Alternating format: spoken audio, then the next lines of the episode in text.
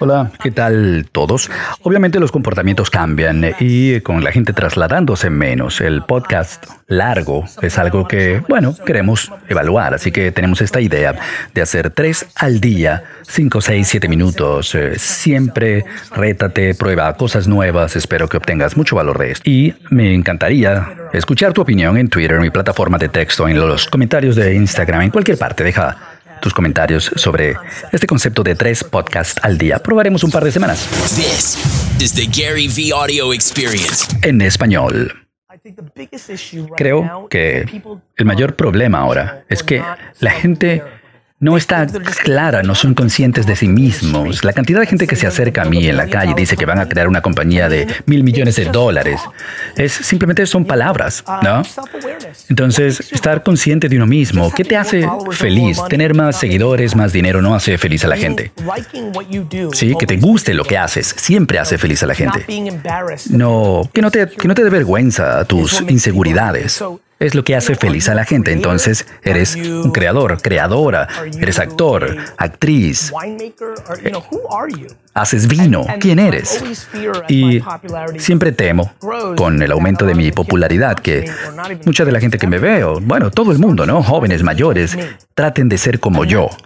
Y lo único en lo que otra gente debería ser como yo es que yo tenía la suficiente confianza y paciencia para de hecho ser yo mismo que en ese momento, en 2006, cuando yo aparecí, 2009, cuando aparecí con más fuerza y empecé a decir groserías, palabras fuertes, me miraban mal o vestirme casual. La gente me miraba mal. La cantidad de gente que decía, sí, bueno, hoy, pero mirando hacia atrás, en 2009, recibía cientos de emails que decía, bueno, pareces un, vago, un desempleado, eh, nadie te toma en serio si no usas un traje. Y son cosas de las que la gente se ríe hoy, pero así era mi vida. No hables de fútbol, de fútbol americano.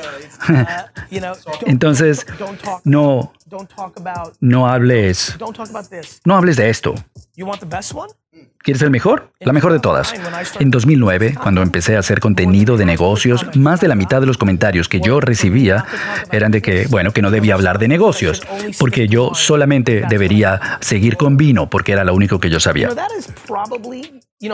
Probablemente, creo que lo dije por primera vez con esta claridad y D-Rocks está tomando notas allí.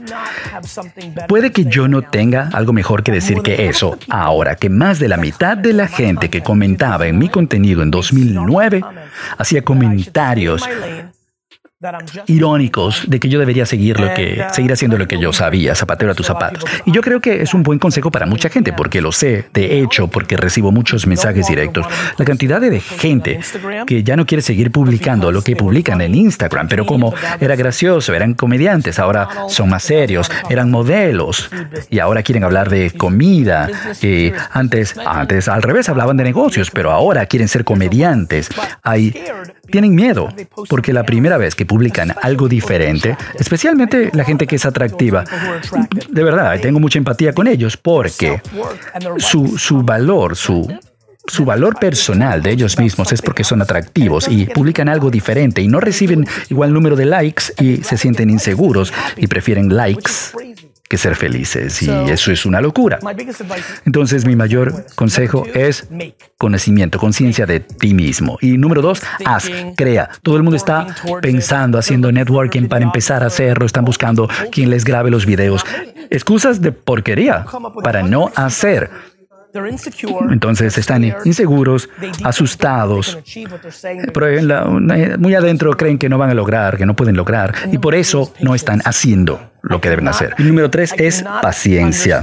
No puedo entender cómo la gente piensa que en, una semana o en un mes o incluso en un año van a ser súper famosos y súper ricos y es, es una ilusión.